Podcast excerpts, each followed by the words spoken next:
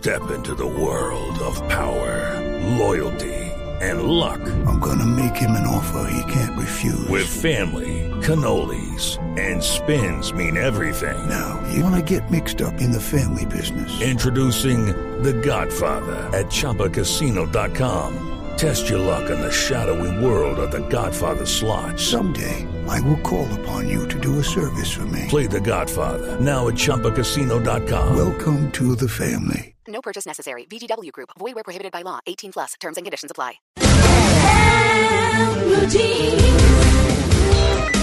Bueno, pues eh, hoy estamos hablando de persistencia. Son las 8 y 17 y eh, la razón fundamental es Rigoberto Urán. Es lo que hemos hablado desde temprano, de, de cómo ha llegado a donde está, cuando mucha gente ya no creía en él. Y miren, muchos lo daban por acabado. El hombre que hoy está quedando de segundo en el Tour de Francia, muchos lo daban por acabado. No ganaba etapa desde 2015 en el Gran Premio de Quebec. Y aquí le tocó solo. Aquí, ahorita, en el Tour de Francia, le tocó solo porque el líder de su equipo era otro, no era él. El líder era el gringo Andrew Talansky y no Rigoberto. Sin embargo, él, berraco como es, mostró su clase y corrió solo e inteligente, porque sus compañeros, pues nada de nada, ni siquiera el líder del equipo. Y eh, para recordar de la historia que les contamos hace un rato, de cómo ganó él la medalla de plata, pues cuando él se ganó esa medalla, eh, quedó segundo después de Alexander Vinokourov. Y ahí sí, los dirigentes que no le autorizaron el desayuno como tocaba, que no lo inscribieron porque lo dieron como perdedor desde antes de competir, empezaron a posar para la foto, ¿no? Porque así son. Obvio, Ay, sí. paracaídas. Exacto. Un hombre sencillo, un hombre humilde, un hombre que ha luchado y que ha batallado, un hombre que pese a estar en Europa no deja su porta para pararse eh, al lado de la carretera o sentarse al lado de la carretera y comerse lo que tenga que comer, se lleva un portacomida. A mí lo que me gusta de Rigoberto es que es muy fresco, ¿no? O sea, la respuesta es que es que yo qué voy a hacer, yo qué voy a saber, pip, el Sí, pitico, ¿no? sí. Que le, le hicieron canciones en voz populi que se volvió viral la canción. Yo qué voy a saber, pip. Y, y además las respuestas son chistosísimas, que no sé, pregúntele a no sé quién. Sí. Y además eh, también le criticaron mucho que se la pasaba subiendo fotos a Instagram y videos y como que mamando gallo. Y dijeron, no, pues ese tipo es una mamadera. No, no, no. Pero no, ¿y no. qué quieren? ¿Que sea un amargado o qué? Un tipo divertido. Mira, hace, ¿qué? hace 20 minutos Alegre, hombre. en su cuenta de Twitter, arroba Uran Rigoberto, y puso una foto del de espaldas. Mijitos, París nos espera. Numeral Go Rigo Go. Ah, Qué berraquera. Y ojo, ¿no? Tipo Por lo que decía Rubencho, ¿no? Que eso no hay que subestimar a ninguno A y nadie. menos a Rigo, exactamente, a nadie. hay que subestimar, por supuesto. Así que numeral no me rindo y como es el tema de hoy, la importancia de creer en sí mismo como parte de esa determinación que hay que tener, la confianza en sí mismo versus la arrogancia, que es súper importante, pues vamos a hablar con Mauricio Henao, que es un amigo de esta casa, que nos ha acompañado en distintas oportunidades y que es conferencista de transformación interior. Mauricio, buenos días. Hola María Clara, buenos días para ti, para todos los integrantes de la mesa y los oyentes. Qué lindo tema tienen hoy. Un abrazo y gracias por la invitación. Claro, ¿cómo, cómo creer en uno mismo? Es que muchas veces ese es el tema, ¿no? ¿Cómo cree uno en uno mismo más allá de lo que la gente pueda ver? Porque es que lo más importante es eso. Estamos de acuerdo. Fíjate que tú me estabas mencionando eh, unos valores y unas virtudes muy importantes que uno tiene que aprender a identificar en sí mismo y para eso necesita uno desconectarse un poquito muchas veces para llegar a ciertas cimas o a ciertos puntos, desconectarse de muchas voces externas que tal vez te dicen que no eres capaz o que te salgas de ese camino o que eso no va a servir o que eso no va a funcionar. Y para eso se necesita un fuerte valor de determinación, pero a la misma vez un fuerte valor de autoobservación. ¿Qué quiero decir?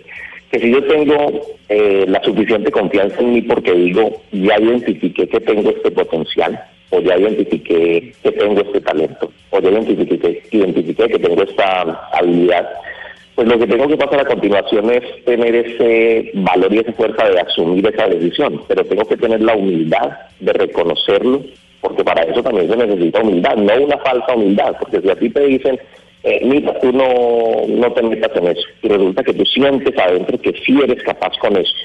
Pero por una falsa humildad te pones a decir, eh, sí tienes razón, yo para eso no sirvo, yo voy a renunciar a eso.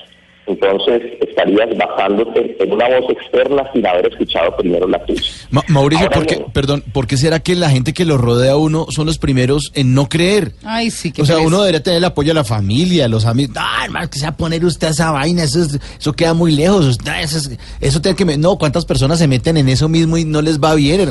¿Por qué los que lo rodean a uno son como los primeros obstáculos? Bueno, yo diría que por varias razones. Una de ellas es que eh, somos una sociedad y una cultura acostumbrada a demeritar, no a potenciar, eh, a decirle al otro, usted es capaz, sino en ver primero la sombra, en ver primero el lunarcito, en ver primero el defecto, y no en ver que todos tenemos un gran potencial.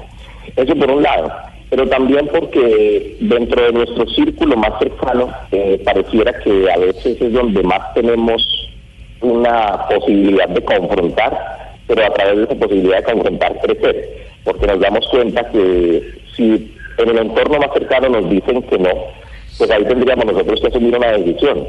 O hago caso o simplemente me permito verificar en la vida a ver si soy capaz. Y a veces toca decir a los más cercanos, mira, te quiero mucho, eh, te agradezco tus palabras, yo voy a explorar eh, qué capacidad tengo, si esto me es posible. Eh, tengo un plan de acción, entiendo que tú tengas otro punto de vista, pero yo voy a empezar a desarrollarlo. Y cuando nos damos cuenta que esos seres del entorno eh, dicen que no, de pronto por un miedo un temor que ellos mismos cargan, pues tener también la capacidad de observar eso y decir, bueno, el que tiene miedo es él, el que tiene miedo es ella. Eh, pero yo voy a soltarme este miedo, porque si sigo con este miedo, entonces tal vez tenga el mismo resultado que esta persona tiene, que es no darse cuenta si lo que quería en algún momento de su vida puede lograrlo simplemente porque escuchó solo las palabras sociales que le decían que no. Vale la pena entonces revisar esos dos, esas dos miradas en la vida. Mauricio, eh, una pregunta. Fíjese, Abraham Lincoln se cayó aproximadamente ocho veces, de ocho a diez veces antes de ser presidente de los Estados Unidos a los 52 años. Y sin embargo se levantaba y seguía, pero eran temas duros en su vida. ¿Cómo hace uno? ¿Cómo se levanta uno cuando ha caído tantas veces para poder alcanzar ese gran sueño? Bueno, uno se levanta de esas caídas primero mirando qué aprendió, qué aprendizaje nos trajo cada caída. Porque aquí es donde viene un punto clave y a mí me parece fundamental siempre para cualquier cosa de la vida eh, plantearse si esa vida misma, si esa situación misma me está dando señales de que puede fluir. El señor Lincoln seguramente en cada caída se dio cuenta que aprendía algo, que se fortalecía y que algo le fluía. Tal vez en cada caída se daba cuenta que tenía más seguidores o más personas interesados en su candidatura. Es decir, la vida le mostraba algo que le podía funcionar. El tema y el inconveniente grande viene eh, cuando intentamos una y otra vez y la vida no nos muestra ninguna señal. Eso es delicado porque podemos caer en una testarudez muy grande y los resultados de la testarudez que confundimos con constancia pues pueden ser muy insatisfactorios para nuestra vida porque nos va a llevar a un desgaste grandísimo de energía y obteniendo siempre el mismo resultado. Eh, en mi punto de vista y en mi experiencia yo diría que uno tiene que ser constante hasta el punto que ya vaya a empezar a rayar con la terquedad y con la testaridez, porque el punto clave es, tú intentas, pero si después de muchos intentos tú te das cuenta que no hay ni siquiera un mínimo señal, un mínimo de avance, un mínimo que a ti te muestre que por aquí puede ser el camino, uno ahí en esos momentos tiene que replantearse la vida. O estoy equivocado en el método, o estoy equivocado en mi propósito, o estoy equivocado en la forma, o definitivamente la vida me está diciendo, esto no es para usted, o espérate un momentico que de pronto es más adelante. Hay que saber diferenciar muy bien esos puntos de vista. Me levanto y sigo en el mismo camino, siempre y cuando el camino me muestre que está fluyendo algo, así se haya poco, pero si absolutamente nada, de pronto las caídas también me pueden mostrar que tengo que limpiar el camino, fortalecer el camino o cambiar de camino, porque a veces también la vida nos, nos lleva a cambiar de camino, no solo de constancia, sino de observar esa línea que separa, que a veces es muy, muy sutil y tal vez a veces no la vemos entre la constancia y la terquedad, que son dos cosas eh, bastante diferentes. Bueno, pues estamos hablando de eso, de persistir, de ser constantes, de ser disciplinados, de ser eh, positivos y de soñar, ¿por qué no? Eso sí, con los pies en la tierra. Estamos hablando con Mauricio Henao, que es conferencista de transformación interior. Ya volvemos, numeral no me rindo. Cuéntenos en arroba Blue Radio Co 8 y 27.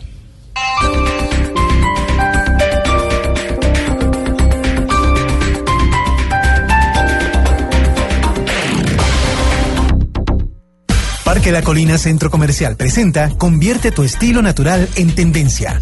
Para un look chic y trendy, elige tonos neutros en los zapatos y accesorios para no lucir recargada.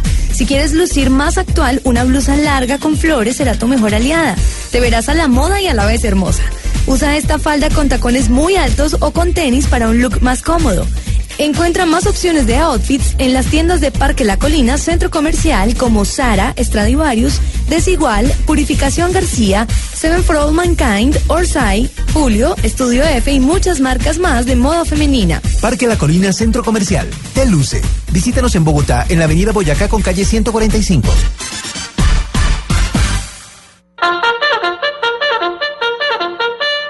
Seguimos firmes con el fútbol profesional colombiano. Este domingo, Nacional Tolima. Radio, la nueva alternativa. Con el fútbol. Siempre.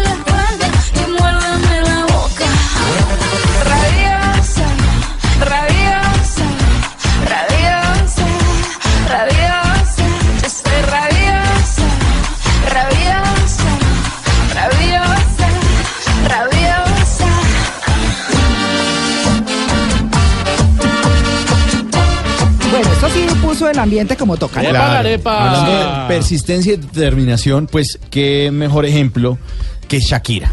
Ya lo hemos hablado aquí muchas veces en Claro. Shakira es un gran, gran ejemplo de persistencia.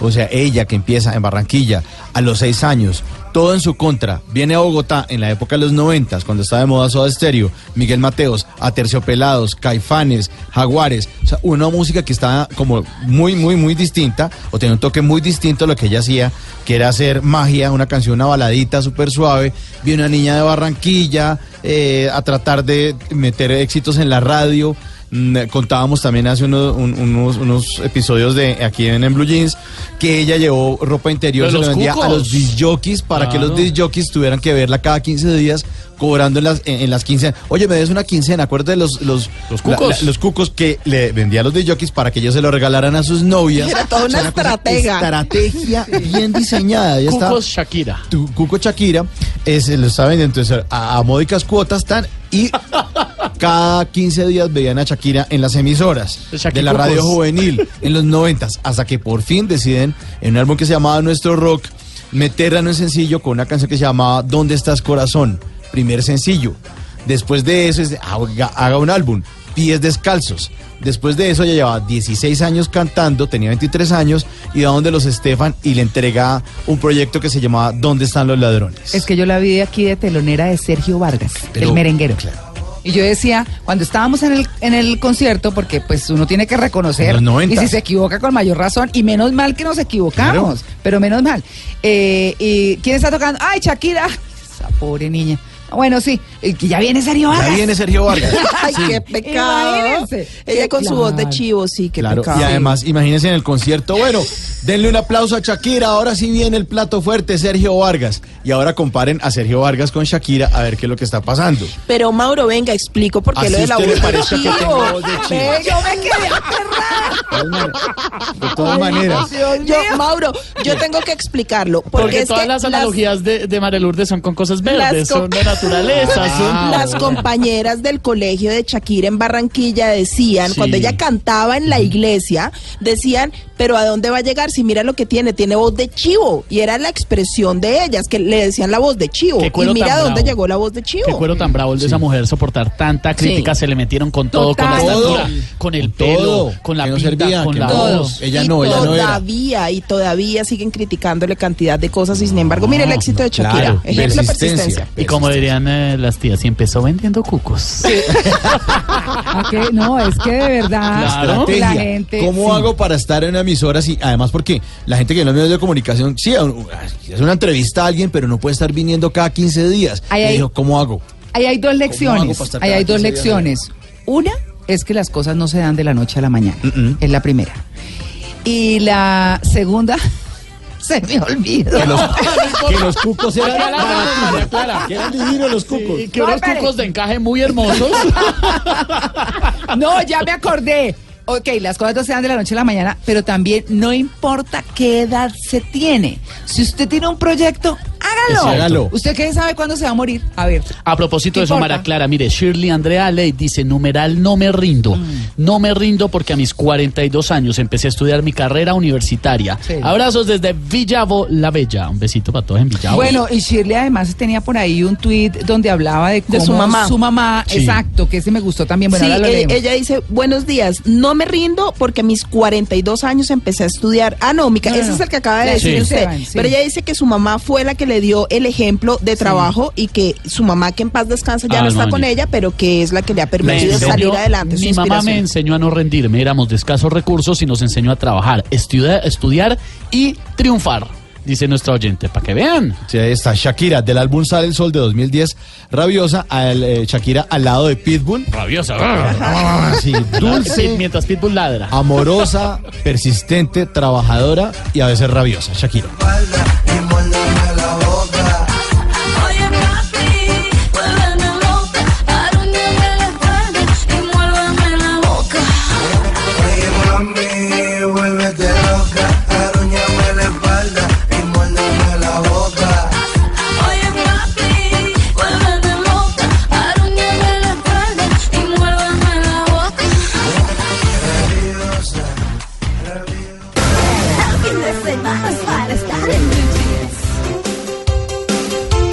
8 y 34. Aquí sigue María Lourdes hablando mal de Shakira. Ay, no. Mire, no, Mauricio, no hágame el favor. Yo soy una admiradora de Shakira. de chivo, y de su persistencia y No, demás. Ay, no. Sí, no. ¿Qué es esa vendida tan horrible? hola?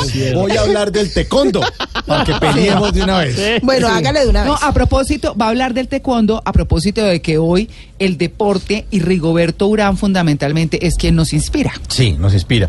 Por eso eh, les quiero hablar de la Federación Mundial de Taekwondo.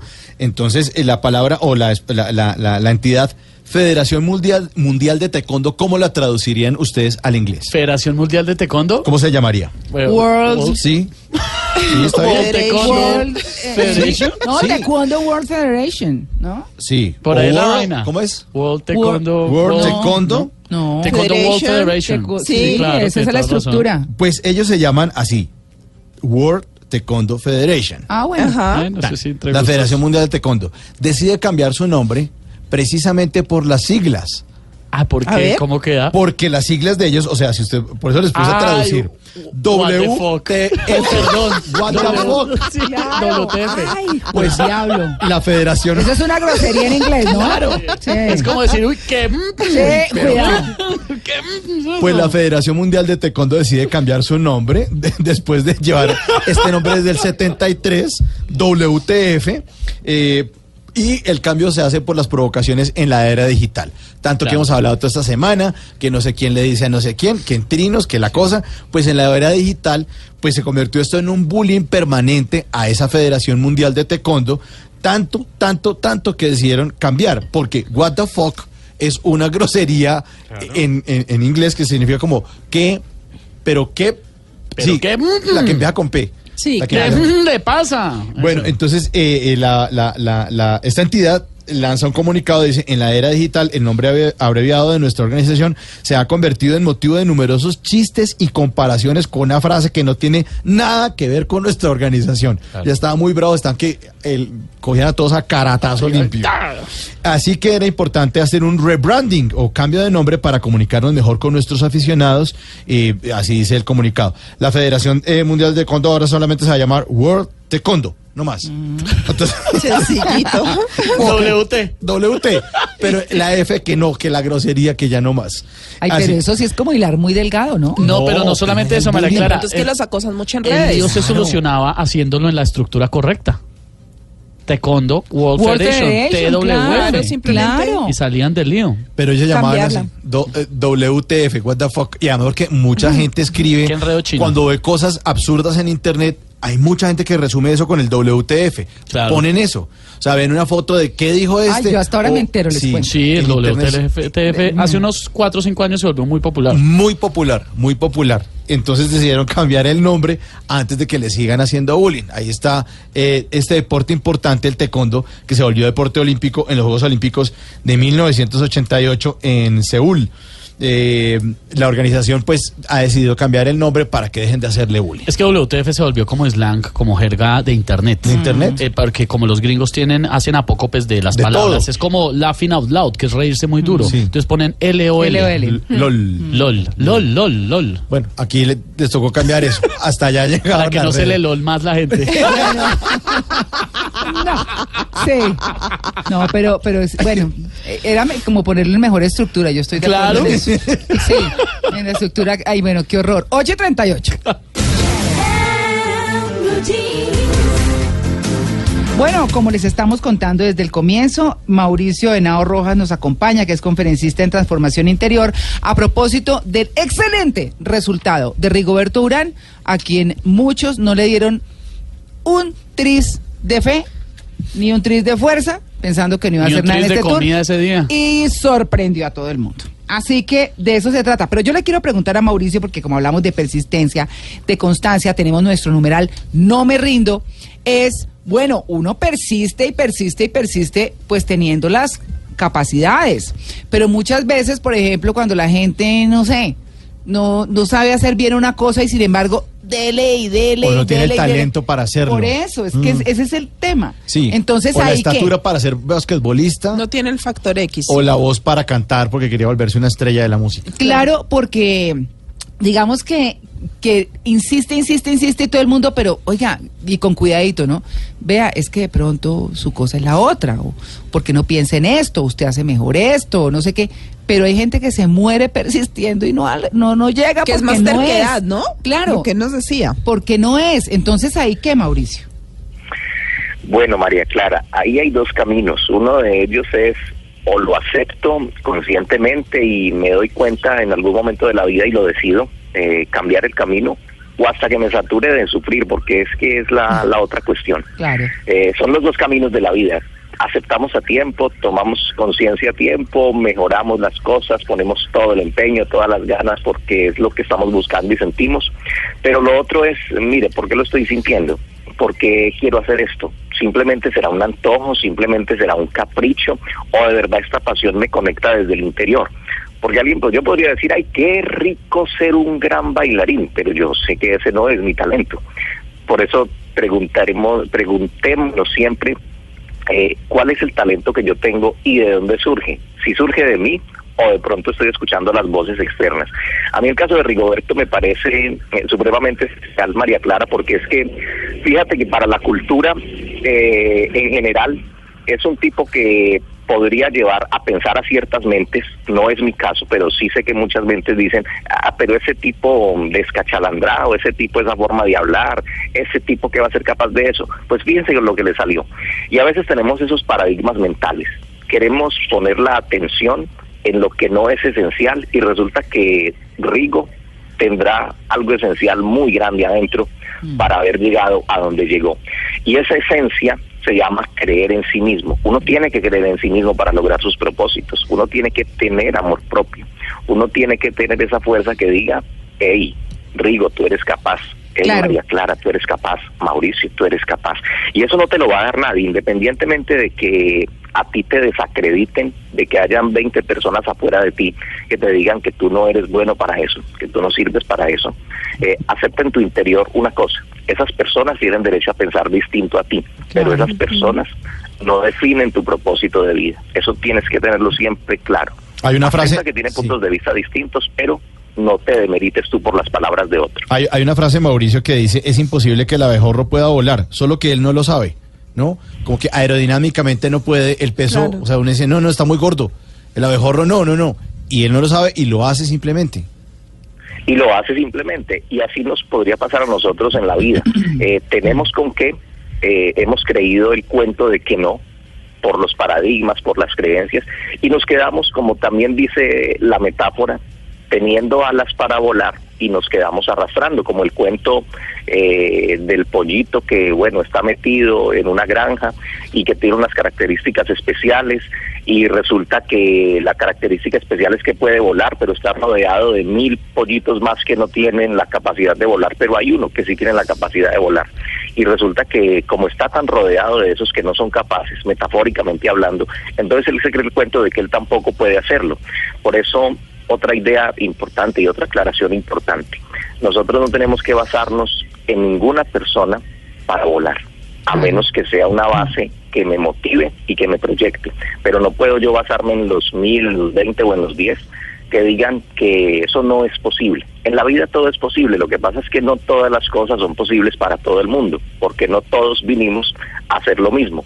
Por eso el propósito que nos tiene que conectar es qué es lo que me motiva a mí, cuál es esa pasión que surge de mi interior, que me diferencia y esas características que yo tengo que no las tiene nadie más, porque por eso yo las siento y Claro. nadie como yo las puede sentir y nadie como yo las puede llevar a cabo. Mauricio, eh, ¿por qué no retomamos el tema de la arrogancia? A mí me parece que eso es muy importante, porque una cosa es que uno sienta que es muy bueno, que sepa que es bueno, pero otra cosa es pisotear a los demás.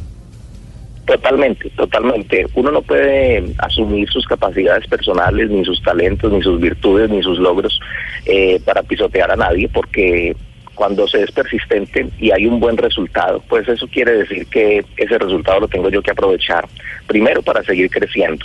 Primero para darme cuenta que todo tiene un proceso, que yo no lo logré de la noche a la mañana. Por lo tanto, a aquel que está empezando yo no podría decirle, a usted sí definitivamente no va a ser capaz con esto. O mire que yo sí fui capaz.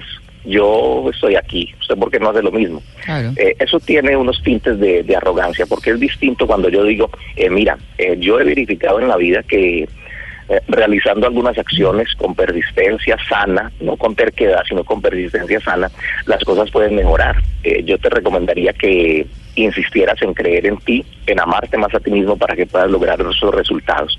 La arrogancia se manifiesta eh, de muchas maneras y una de ellas es olvidarse de que todo tuvo un proceso y cuando se ha llegado a ese punto donde yo quería llegar, que se me olvide ese proceso y yo empiece a mirar como decimos en nuestra cultura, voy a utilizar una frase cultural, empezar a mirar por encima del hombro a la gente. Eh, no es adecuado, no es sano, no es bonito porque eh, se nos olvidan los procesos y ahí entonces es cuando también empiezan a llegar eh, más insatisfacciones porque bueno, ¿cuál era el propósito de mi vida entonces? Llegar aquí a este punto simplemente para mostrarle a todo el mundo que yo era capaz, eh, que a- voy a utilizar otra otra frase cultural y ofrezco, ofrezco excusas si suena un poco brusco, pero Sí. es nuestra cultura. Ah. Eh, si yo quiero llegar allá para decir, pues yo no me la voy a dejar montar de nadie porque bastante que me la han montado, pues eso no es el propósito de la vida Claro. y todo eso es arrogancia. Claro. Pero cuando yo llego, lo disfruto, eh, puedo ser un punto de referencia sano para otro y eventualmente puedo mostrarle a alguien sutilmente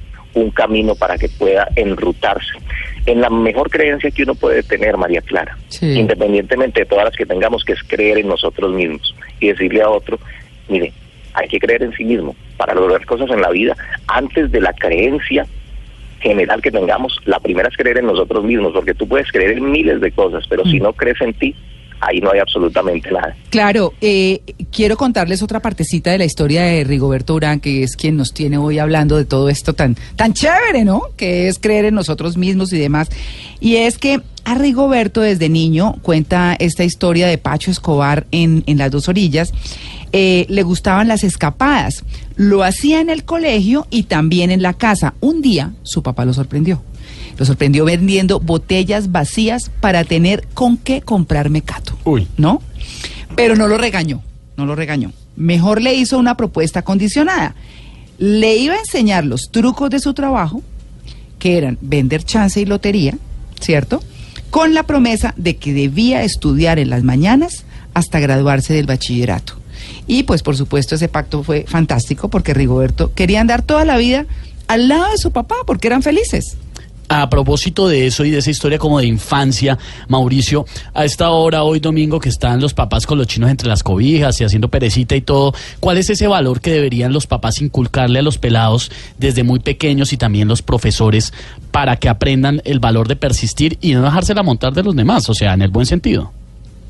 Claro, Esteban, mire, eh, enseñar amor propio, pero a partir del ejemplo, porque imagínese eh, decirle a esos muchachos, eh, usted tiene que tener amor propio en la vida, salga adelante, pero resulta que a la media hora eh, eh, el hijo está escuchando decir al papá, "Ah, yo no sirvo para nada, o esto no me está dando resultado, o eso es para otra gente, nosotros no tenemos con qué. Entonces ahí empiezan como las controversias y las incoherencias. Amor propio, pero con coherencia. Y mostrar las herramientas, mostrar las herramientas, mostrar el camino. Mire, usted me hace acordar de un ejemplo clarísimo. Resulta que todos conocemos de esas historias donde personas con escasos recursos que llamamos culturalmente nacen en familias donde pensarían muchas personas es difícil salir adelante y tener determinación, fuerza de voluntad y persistencia cuando la situación económica familiar es muy difícil, pero hay casos de esos y hay uno de renombre internacional, ustedes yo creo que lo han mencionado y es eh, el científico de la NASA, un hombre de Buenaventura que nació en condiciones eh, económicas, familiares, socioculturales muy difíciles y cualquiera podría tomar eso como excusa cuando nace y va viviendo su vida, ¿no? Pues yo qué voy a hacer, qué voy a salir yo adelante en estas condiciones. Y ese tipo hoy en día está nada más y nada menos que haciendo parte eh, de la NASA, como uno de los grandes científicos, estudiando eh, de gran manera cuáles son los mejores alimentos que pueden llevar eh, los astronautas fuera del planeta Tierra. Sí, cuando van a señor, Raúl Cuero. misiones. Y parte, sí señor, Raúl Cuero, claro que sí, a mí se me estaba olvidando el nombre, gracias por, por recordármelo. Y en, co- en dónde nació, cómo nació y en qué condiciones nació, pues las estamos mencionando. Eso nos evidencia una cosa, las limitaciones están en dónde, en el interior de cada uno. Claro.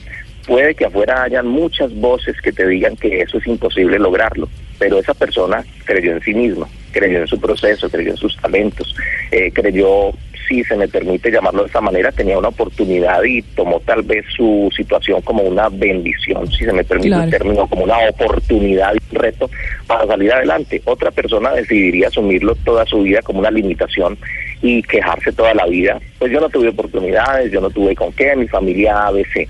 Pero hay otras personas que dicen, sí, mi familia ABC, pero resulta que también yo tomé la decisión en algún momento de la vida de que sí se podía y me deshice de esas limitaciones internas. Y todo eso parte de una decisión. Uno no puede pasarse la vida, eh, María Clara, eh, Sí. Esteban y Mauricio y todos los compañeros, eh, echándole culpas de que no se han logrado cosas eh, en la vida por culpa de otros, precisamente. Mm. Porque llegan puntos de la vida en los que uno tiene que decir, listo, tuve esta formación, tuve esto que me inculcaron, tuve estas condiciones, pero y entonces voy a depender de eso toda la vida. Eso tal vez no lo puedas cambiar, pero lo que sí tú puedes cambiar es cómo vas a interpretar la vida en adelante. Hay que leer la tu vida. en adelante, claro. Hay que liderar la vida Mm. con esa fuerza de voluntad y con esa sana persistencia. Claro. Pues bueno, vamos a hacer una pausita eh, porque pues eh, hay que hay que también ponerle otro tinte a esto. Mauricio, lo voy a involucrar en el quiz. Bueno, Claro. bueno, ojalá me vaya bien. Persígnese. Claro, así que, bueno, voy a coger primero aquí a María Lourdes y luego... Ay, Dios sí, mío. claro. Bueno, bueno. ¿Cuál era el nombre de la primera compañía de Bill Gates que fracasó? Entonces le voy a dar tres nombres.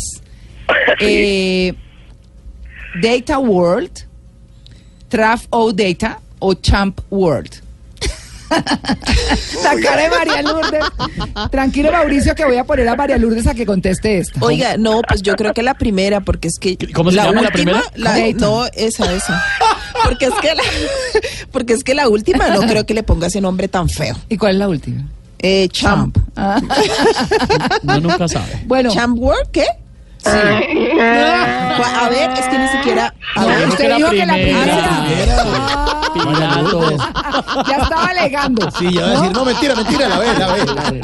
¿cuál bueno, es Traf O Data. Ajá. ¿No?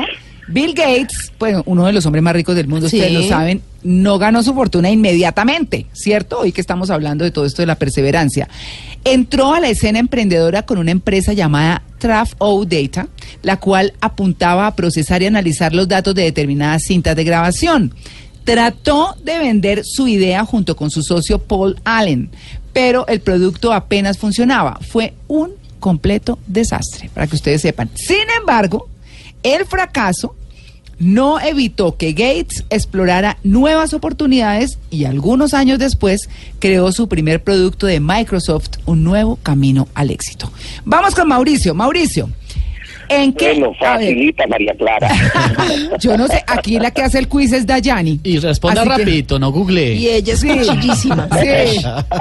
Bueno, entonces, ¿en qué año George Steinbrenner llevó a la quiebra a su equipo los Cleveland Pipers? Es- le voy a dar. Oiga, Day- Dayan es la profesora Rajona. Este es un Sí. equipo de la B. No, pero mejor dicho. le voy a dar tres fechas, Mauricio. 1967, 1962, 1955. Bueno, digamos que el- la última opción que diste, María Clara. pero yo no estoy seguro. 1955. Ahí tiene su burro. Bueno, pues eh, estamos hablando de béisbol, por supuesto, antes de que Steinbrenner fuera reconocido por ser el dueño de los Yankees de Nueva York. Era dueño de un pequeño equipo de básquetbol llamado Cleveland Pipers en 1960. Pero en el 62, como resultado de sus decisiones, toda la franquicia se fue a la quiebra y la historia de fracaso parecía seguirlo, ¿no? Al señor Steinbrenner. Eh, eh, Steinbrenner. Pero cuando se hizo cargo de los Yankees en los 70, mientras el equipo luchó con una serie de obstáculos y pérdidas en los 80 y los 90, pues bueno, salió, consiguió seis victorias en la Serie Mundial entre el 96 y el 2003 y el récord como uno de los equipos más rentables de las ligas mayores del béisbol. ¿Ve? Para que vean. Esteban, Mande. a ver, ¿a qué edad fue despedido Stevie Jobs de Apple? Ay, claro, cuando lo votaron de la junta directiva. Me sé toda la historia menos el año. Sí. Y la edad. No, la edad. Le voy a preguntar. Además de su edad. propia empresa, ¿no? Eso es absurdo. Sí, y después Sí. volvió con toda la gloria y sacó a los tipos que le la montaron. Pero bueno, necesito esa lección, ¿no? Claro, y además a propósito de eso terminamos echando toda la historia de Jobs. Pero a propósito de eso, cuando lo votaron, creó Pixar y creó estas empresas, Oh, las uf. que hicieron las películas de Toy Story, toda la vaina, un tipo brillante. Bueno, entonces ¿a qué edad fue despedido? Vamos ¿A los ver. 27, a los 30 o a los 33? Uy, pero es que a ni las pone pegaditas las fechas, eh, holgadita, más 27, 32. No, 27, 30 y 33. 27, 30 y 33. Yo creo que a los 33, la edad de Jesucristo. A ver. ¡Ay, casi! Hoy tuvo trabajo el. Ay, perdóname, Bueno. María Fernanda. Bueno, Stevie Jobs no solo era un gran emprendedor por sus grandes inventos, sino también por haberse recuperado de un fracaso insuperable que fue haber sido echado de su propia empresa. Claro, él encontró el éxito a los 20 cuando Apple se convirtió en un imperio masivo. Imagínense eso, él tenía 30. Cuando tenía 30, la junta directiva decidió despedirlo, Ay, decirle hola. chao. No se dejó intimidar por el fracaso, fundó una nueva empresa llamada Next como próximo, la cual eventualmente fue adquirida por Apple. Una vez que regresó a Apple, renovó la imagen de la empresa y la hizo crecer.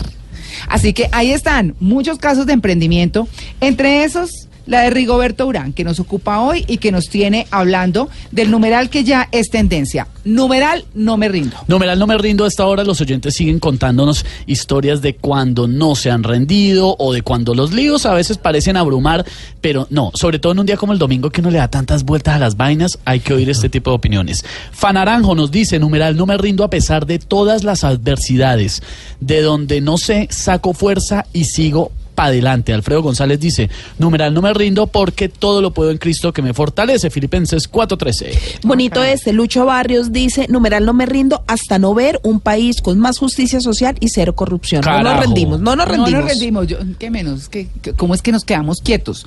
Sigo invocando a la, a la oposición venezolana como ejemplo para que nosotros luchemos. Mire, por esa Camilo. Camilo Serrano dice, numeral Sí. no me rindo. Un ejemplo es Roberto Gómez Bolaño, Chespirito Alma Bendita, Ajá. que empezó con el chavo después de los 40. Sí, Ah. le, él le pegó al perro como a los 42 Bueno, años. a propósito de eso, los invito a que se vean en Netflix eh, Hambre de Poder, que es la historia de McDonald's. Sí. El dueño, Buenísimo. bueno, Ah. sus prácticas no me mataron, ¿no? Mm, Eso no. sí, pues como persona, ah, pero a los 52 años adquirió McDonald's y la volvió lo que es. Es buenísima, Sí, buenísima es la película. Yo la vi esta semana. Sí. Pero a propósito de eso, Mara Clara, también decirle a la gente, sí, persistente y todo, pero pues no todo se vale, ¿no? O sea, No, exacto, tranquilos, que de la acuerdo. historia, Donald Trump es un empresario súper exitoso, yo me he leído sus libros y lo admiraba mucho antes de saber todas las prácticas y todas las cosas malas que había hecho el hombre. Dicen que los grandes caudales están llenos de aguas de cañón. Uy, Entonces, bueno. Es intentando lo imposible como se realiza lo posible, lo decía Henry Barbus. Bueno, pues antes de irnos, por supuesto, agradecerle a Mauricio. Mauricio, un mensaje final para este numeral que hemos eh, desarrollado hoy con usted de No me rindo. Bueno, María Clara, decirles a todas las personas que tienen ganas de emprender, que están pensando en rendirse, que se pregunten si eso en lo que quieren trabajar, eso que quieren lograr, les está mostrando, aunque sea mínimamente, que les está fluyendo, porque uno no puede renunciar a algo cuando por lo menos ve una mínima señal.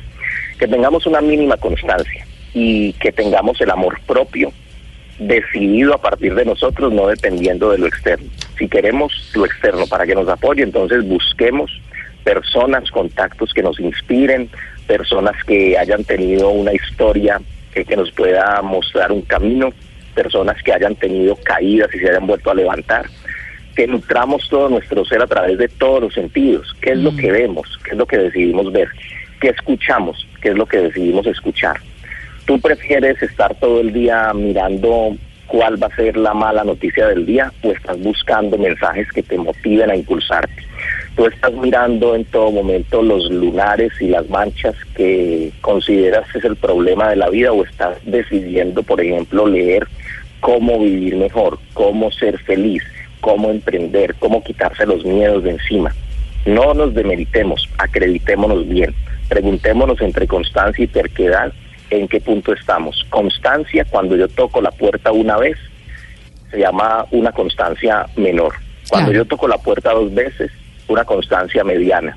Cuando yo toco la puerta tres veces, se llama constancia. Si en esas tres veces la puerta no se ha abierto, hago una pausa, para decirlo de una manera metafórica, intento un tiempo prudencial después y vuelvo a tocar las mismas tres veces a ver si se me abre.